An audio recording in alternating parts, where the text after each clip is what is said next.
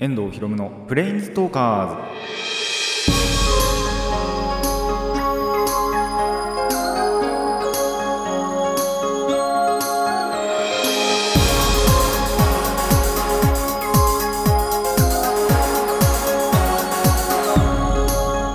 ラジオの前の皆さんこんにちは。遠藤ひろむのプレインズトーカーズ。パーソナリティの遠藤ひろむです。この番組はアニメゲーム声優が大好きなこの僕遠藤ひろむがマジック・ザ・ギャザリングのプレインズ・ウォーカーがいろいろな次元を旅するがごとくいろいろなジャンルの話をする番組です。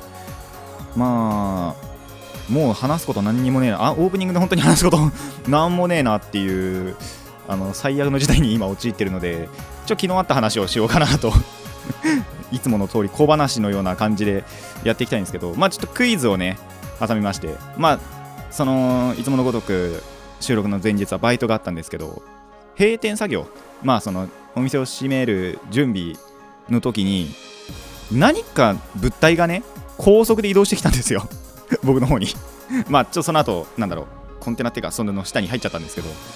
何だと思います？すごい速かったんですよ。でなんで僕もその正確に視認したわけじゃないんですけど多分これだろうっていう生物がその僕の足元を駆け抜けてったんですね。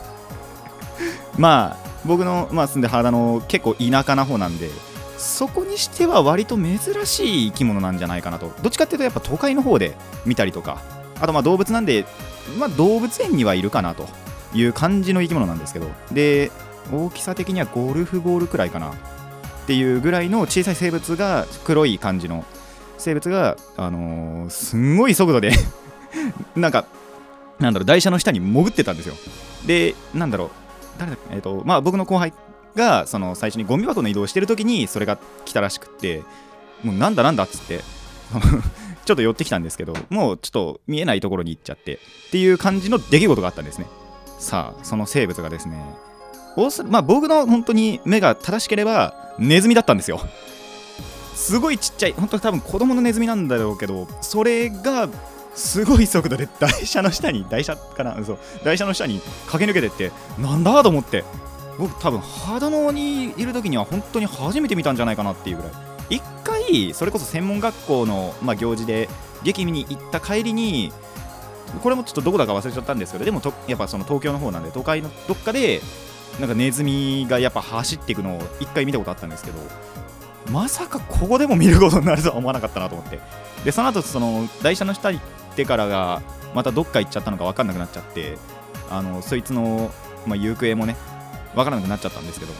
いや不思議な体験をしたなと思いました。なんかえっとまあこの収録の週の日曜日かな？ミッキーマウスの確か誕生日があったらしくってあのーそれで見ることができたのかなと。ちょっと不思議な噛み合いがね噛み合いの刑がまだ発動したんじゃないかなというところでもありますがちょっと皆さんもそういう足元にね注意してみると何かがいるかもしれないんで 何かが高速で駆け抜けていくかもしれないんでたまには足元の方もえっ、と確認してみてください。でそれでははじめ、えー、とラジオの方も始めていきましょう。遠藤ひろむのプレインズトーカーズ今回もレッツプレインズトーク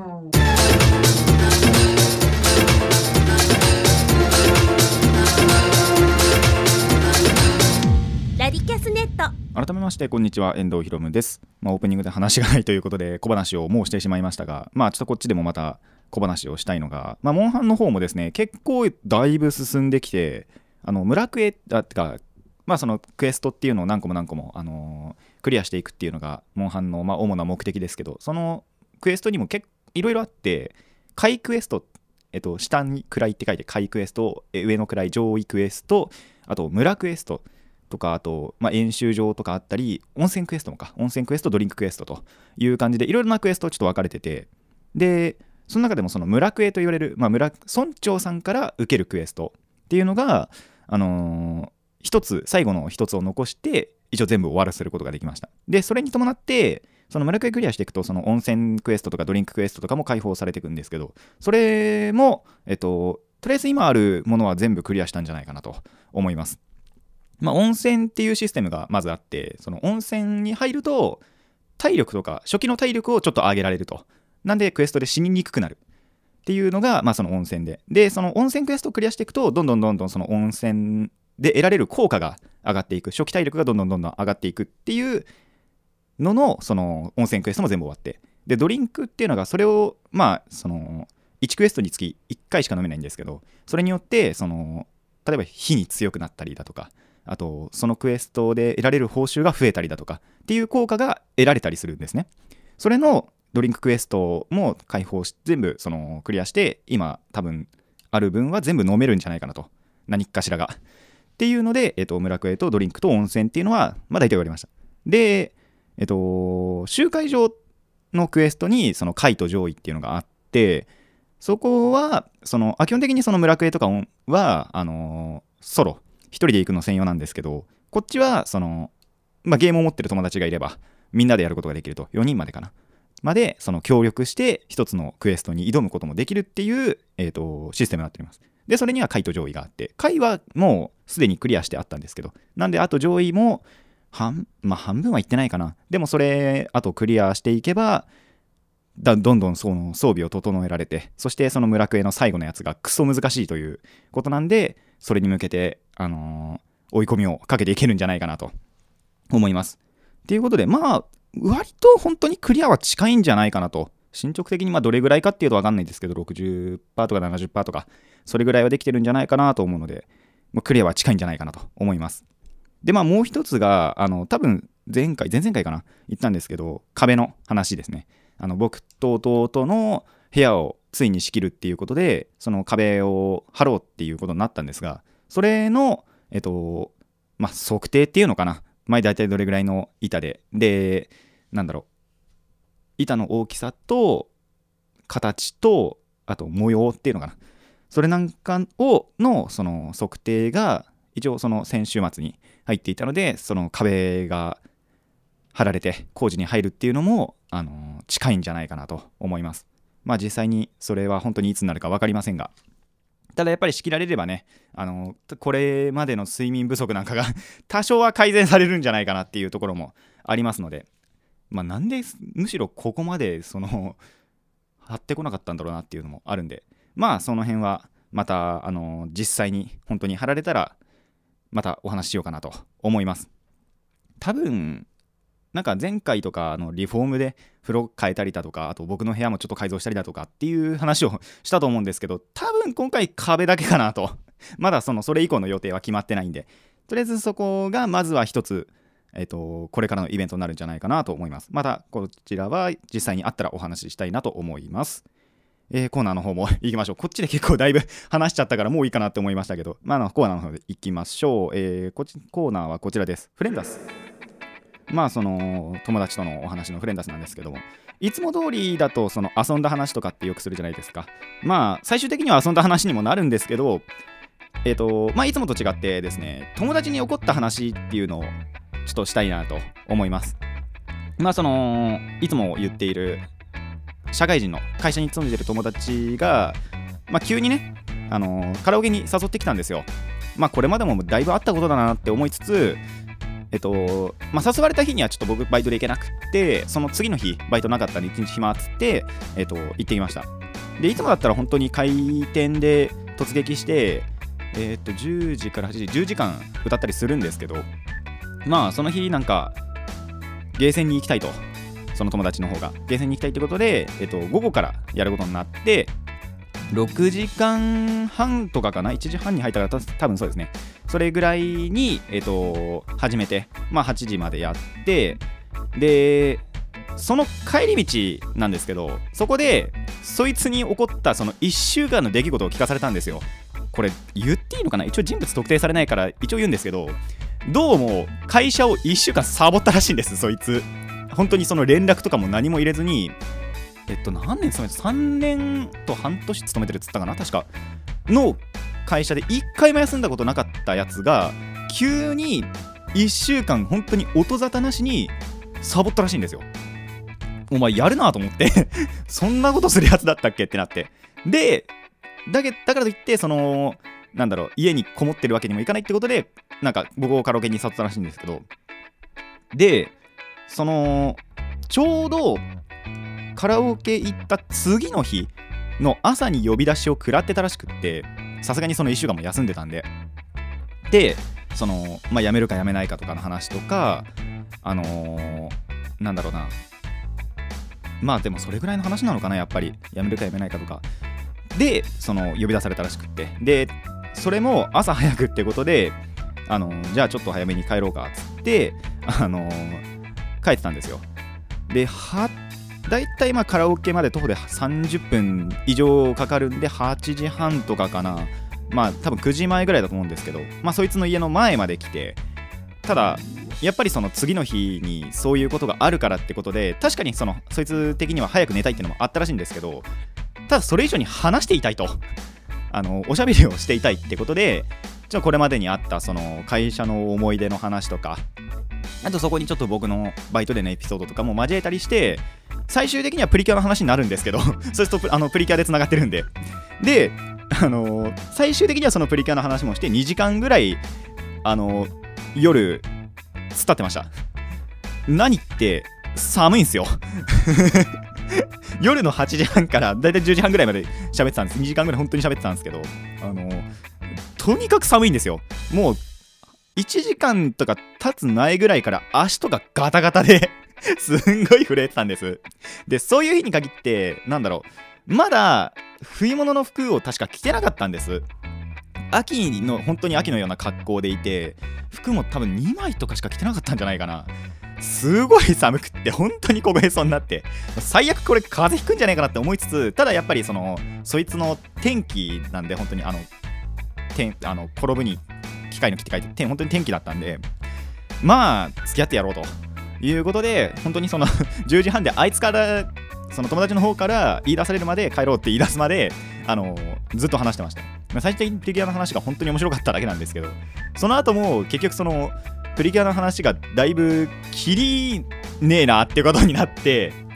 ただそれ以上話してたかったんですけどまあ次の日もあるということで、えーと、その日はですねえっ、とそのちょっと切り悪かったんですけどでもそういうところで、えー、切り上げてもう帰ってすぐ風呂入りました。寒いっつって。本当はそのその日夜ご飯も食べてなかったんですよ。カラオケからすぐにそのまま帰っちゃってで2時間ばかりさらに話して合計だから3時間ぐらい話したのかな？3時間半とか。帰る途中なんかでもやっぱり話してたんで。ということで、まあ、ちょっとその次の日の、まあ、頑張れよみたいなアドバイスとかもしつつ、えー、本当にその 日は自分の家には帰ってからすぐ風呂入りました。もう寒くてしょうがないみたいな。すぐシャワー浴びてもう45分ぐらいまずはシャワー浴びて体温めて体洗って風呂釜入って。そしたらまあちょっと寝つけないみたいな。ことにはなりました。でさらにそのまあやっぱり次の日に蹴りつけに行くと。友達が言っててだからでなんならそう最初切り話の切り出しがやっぱりその1週間サボったっていうことだったんで大丈夫それ飲みの話でする 飲みでする話じゃないっていうところからまあじゃあ本当にその日は飲みをしようという感じで、えっと、次の日にの話に移りたいなと思います。あとちょっとそう言わなかったんですけど前半後半分けようかなと。で後半でちょっとその飲みでの話をしようかなと思います。以上フレンダース前半でした。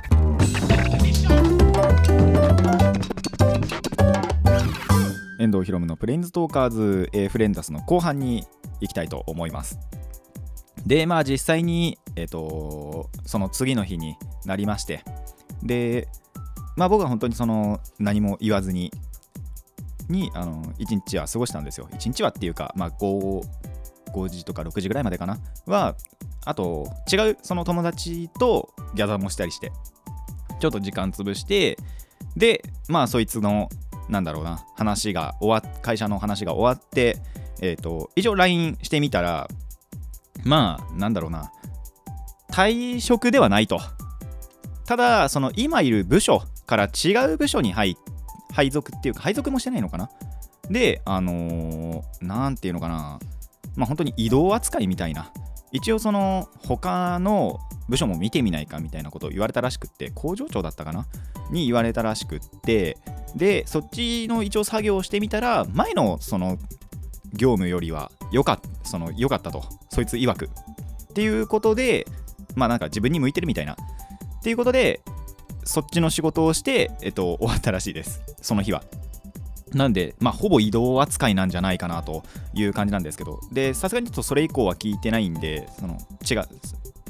次の週になってからっていうのかな？今週になってからっていうのかな？はまだその話は聞いてないんでそれはまたその聞いたらここでお話しするのかどうかわかんないですけどまあそういう感じにして。でえっとでもまあ夜に飲みはしたいと。けりをつけてなくても。まだその根本的な解決は本当にしてないじゃないですか。会社を辞めるっていうことじゃないんで。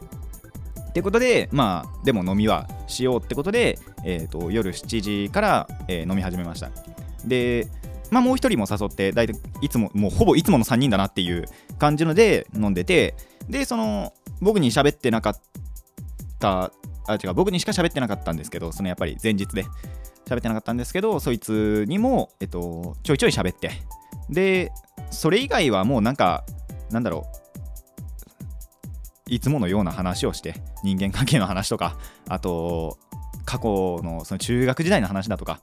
高校時代はやっぱみんなそれぞれ学校が違ったんで高校が。なんでその中学時代にはこうだったなみたいなそんな話もちょっとしたりとかしてで途中でやっぱその10時10時半ぐらいかなあの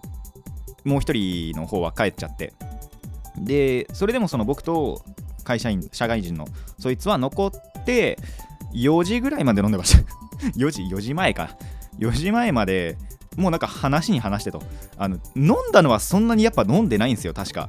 全然の本当に3杯4杯ぐらいしか飲んでなくって。なのにあのー、ちょっとやっぱ最初でペースが結構やばかったのがだいぶ気持ち悪かったんですよね。あのー、唐揚げが食えないぐらいに 気持ち悪くなっちゃって。最後の最後まですごい残してるっていうことも起こりつつでしかも途中でのれんもしまい始めたんですよね。そこのなんだろう店長さんが。なんでちょっとあの申し訳ないなって思いつつでもちょっと話がすごい混んじゃってなんならそこでお店出た後も結局プリキュアの話ですごい盛り上がってきりねえなってなってちょお前ちょっと泊まろうかっつって。結局泊まりはしなかったんですけどさすがに眠いってことで。僕も眠かったんですけど全然寝れなくて次の日多分1時間ぐらいしか寝てないっていうことも起こったんですがまあそれちょっとあの関係ない話で脱線しちゃう話なんでまあ元に戻っていきたいなと。でまあなんだろうな話の本質としては本当にその飲みの話では4時まで飲んでたよっていう話なんですけど僕自身の話としてはもう一押しやっぱりあってもよかったのかなっていう感じがしたんですよ。そいつやっぱりその辞めたってわけじゃなくて移動っていう扱いになったっていうのを聞いてでそのやっぱりその日も前日に言われたことを実行しちゃったっていうのも悪かったかなって思っちゃったんですよね。そのやっぱ前の日から言われてたのとあとはまあその前からも若干言われたこともあったのかなその前前に。あのまあ僕がその第三者から見られた時にやっぱりその自分からはあまり話しかけていかない。っていうのとあと何も言わないだからって何も言わないってことじゃないんですけど強要もしない。っていう本当にフラットな人間って言われたんです。その前日にやっぱり。でそれをやっぱり実行しちゃったんですよ。本当だったらその次の日の朝そいつが会社に行く前ぐらいに LINE でそのスタンプでもう一回送ってあのまあ頑張れよみたいなことを言おうかなとは思ってたんです。ただやっぱり前日にちょっとそれ言われちゃったなっていうのもあってそこでやっぱりそのいつもらしいことをしないのっていうのもなんだろうな。そいつに悪いかなと。やっぱりそのそいつの精神状態的に逆にその僕みたいに話しかけないっていうのが基地だったらしいんですよ。あの他の友達だとやっぱりその気にかけるっていうのは本当にいいことなんですけどただそこで逆にその気を使われるっていうのがそいつは逆にその時はやっぱりダメだったらしくってだからこそその僕をカラオケに誘って正解だったって言ってたんです。だからちょっとそれ意識しちゃってその日の朝っていうのかなその友達が会社に行くっていう日の朝に本当に何も言わなかったんですよね。だからそこでもしかしたらその何かを言っていたらそいつはまたその違う結果になっていたのかなっていうのを、まあ、本当にイフな話なんですけどもしかしたらの話なんですけどでしかもその僕別にそいつに会社を辞めさせたいわけじゃないんですよ。あのそいつ自身がやっぱ辞めたいって言ってるからなんだろうちょっと助言はしたっていうだけではあるんですけど。ただなんだろうなそれで一押ししたらまた違う結果になったのかなっていうのをもしかしたらのことを考えてしまうとあの地獄からの解放をさせることができなかったのかなっていうちょっとしたなんだろうな選択肢の、ま、間違いみたいなしょうがないことではあるんですけど。っていうのもなんか考えちゃうかなっていうところではあるなと思います。まあ本当にしょうがない話でもありますしあとやっぱ問題そのものはあの彼自身の問題なんであのこれからまた当人が付き合っていかなきゃいけない問題でもあるんですけども。まあなんだろうな。僕としてもあいつには自由に生きてほしいなと 思います。まあこれからのことはまたそいつに決めさせて僕はそういう時になんか相談に乗れるだけの存在でいようかなとは思っています。まあ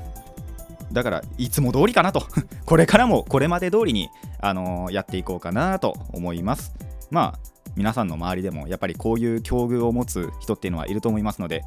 まあ皆さんは多分ぜひ気にかけてちゃんと話しかけてあげてください。こういうやつ多分珍しいから、あのー僕がマッチしたのかもしれないんですけど基本的にはやっぱ気にかけて話しかけた方がいいんじゃないかなっていう。あくまで今回やっぱそういうなんだろうなまあ人での相性なのか分かんないですけどでもその話しかけなかったっていうのが功を奏してそのあっちから話しかけてくれる逆にその相談にの相談を持ちかけてくれるっていうことがあったんでまあそうじゃない時はちょっとでもね異変を感じたら 話しかけてあげてください。なんなら僕カラオケ中とかほとんど喋んなかったですからね。そういうそういうこともありますのであの皆さんはぜひ気にかけてあげてください、えー以上フレンダスでした。遠藤ひろむのプレインズトーカーズ。続いてはこちらです。リコーマー。さあ何かを紹介したりレビューしたりするっていうコーナーリコーマーなんですがまあちょっと暗い話の後になんですね。あの明るく いきたいなと思います。で、まあ、今回紹介するのがアニメですね。あの懐かしいなって思う方は懐かしいと思います。あの最近の子は存在は知ってると思うんですけどまあ見たことはないだろうというものをですね。ちょっと最近見始めたのでそのお話をしたいなと思うんですがままずなんだろうなお題がですねドクタースランプはラレちゃんですね。あのー お前どうしたってレベルの 古いアニメを持ち出してきたんですけども。あのなんでかっていうと最近アニマックスでやり始めたんですよ。なんでまあちょうど見る機会だなって思ってあられちゃん見てみました。で1話見るじゃないですか。あ面白かったんですよ本当に。あられちゃんこんな面白いアニメがそんな昔にあったのかっていうぐらい本当にな本当に下手したらあの最近のアニメよりも全然面白いんじゃないかっていう思うぐらい本当にあられちゃんそのそもそもあられちゃんが可愛くてで面白くって。でなんならあの作品ってそのすごい冷静に考えてみたら時代を先取りしまくってるんですよ。だってロボットの少女が意志とか持っててで動いたりなんだりできるじゃないですか。まあちょっとパワーに関しては本当にギャグアニメなんで宇宙まですっ飛ばすとか地球割るとかっていうのがあるんですけどそれ抜きにしたらすごい要素じゃないですか。だってアンドロイドが意志持ってて今年のプリキュアハグとプリキュアでそのルールアムールっていうアンドロイドの子出てきましたけどその子の要は先駆けですからね。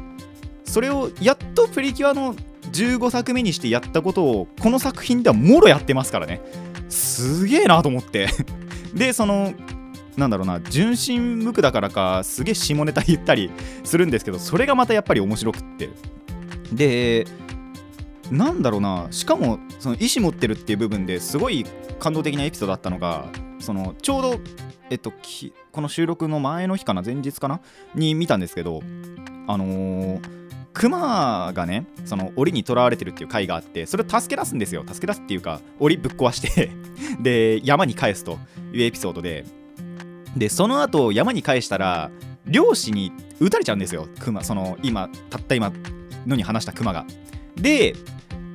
撃たれたからっつってその撃ったやつらをまず宇宙までぶん投げてで落ちて落ちた先が多分ライオンいたからまあアフリカの方かな？に落とすっていう技をやってのけたんですけどそこでその怒りの感情とかも現れてるじゃないですか。だからあこの作品すげえなと思って。まあその後クマをサイボーグに改造するっていう ギャグ展開が 起こりはするんですけどただその前の過程でやっぱりその感情を表すっていうものもあったのでいやー鳥山さんすげえなと思って鳥山明先生。あのドラゴンボール書いてる人同じですから。ドラゴンボールでドラゴンボールの前にこれ確か書いてるじゃないですか。なんですごい発想力だなってやっぱり思いましたね。であそうちょっと変わるその話変わるとちょうど見れる時間帯なんですよ。あとあのバイト前バイトが大体5時から始まってでそのあられちゃんがアニマックスでは4時から4時半まで1話やってて。でその4時半に家出る分には全然平気なんで見れるとバイトが仮にあっても。バイトが相当早くない限りは平日は見ることができるんでそういうのでちょっとあのこれからも見ていきたいなと思ってるんですが本当にそのこんな面白いアニメが昔にあったのかとあの今思うのはマジでそのリアルタイムで見てた人たちは羨ましいなと。僕も一応今リアルタイムっちゃリアルタイムですけどアニマックスでやってる分が僕にとっては初めてですから。なんであのリアルタイムっちゃリアルタイムですけどまあやっぱりもともとは前にやってたアニメじゃないですか。でそのなんだろう音声はそのままに絵だけをちょっとやっぱ綺麗に少しは綺麗になって HD リマスターなんで。であのーやってるんでいやー実際にやっぱり昔で見たかったなって思いましたね。僕絶対生まれてないですけど あられちゃんやってる頃。なんであのーでそもそもそう見たいと思ったのもまあやっぱりアニマックスでやり始めるからってのあったんですけど昔のアニメって見たいじゃないですか。僕らが生まれてなかった頃のアニメっていうのはやっぱり興味あるわけですよ。なんでちょうど見れるからで見れる時間帯だしでやり始めるし1話から。なんでその見て本当にで見てみたら本当に面白かったと。歌もオープニングエンディング一応一番だけ思いましたからね。なんであの今度カラオケで歌いたいなと 思います。で本当になんだろう。やっぱ最近の子ってことは最近のアニメしか見れないわけじゃないですか。リアルタイムで普通に換算したら。なんですけどやっぱりそういうなんだろうな。昔のアニメが見れる機会っていうのがあったら昔のアニメは見た方がいいんじゃないかなと思いました。であの実際にもう見たっていう方はですねあのもう一度その時を懐かしんで 見てみるといいんじゃないかなと思います。ということで、あのー皆さんあられちゃんもしなんか見る本当に媒体がありましたらぜひ見てみてください。本当に面白いです。以上、えーリコーマーでした。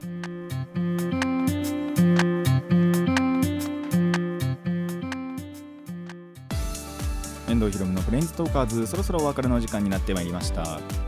まあフレンダスの方の話はもう本当にねあいつ自身に任せるしかないんであとこ,、まあ、これからのことというかそれで終わらせるまでのことっていうのはあいつ自身が決めることなんでもうそいつに任せたいなとぶん投げたいなと思いまして。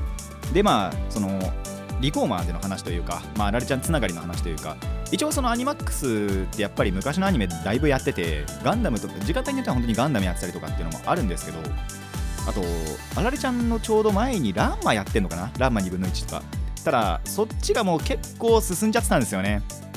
なんでさすがにちょっと途中から見るのが最近100は超えたんだっけな？っ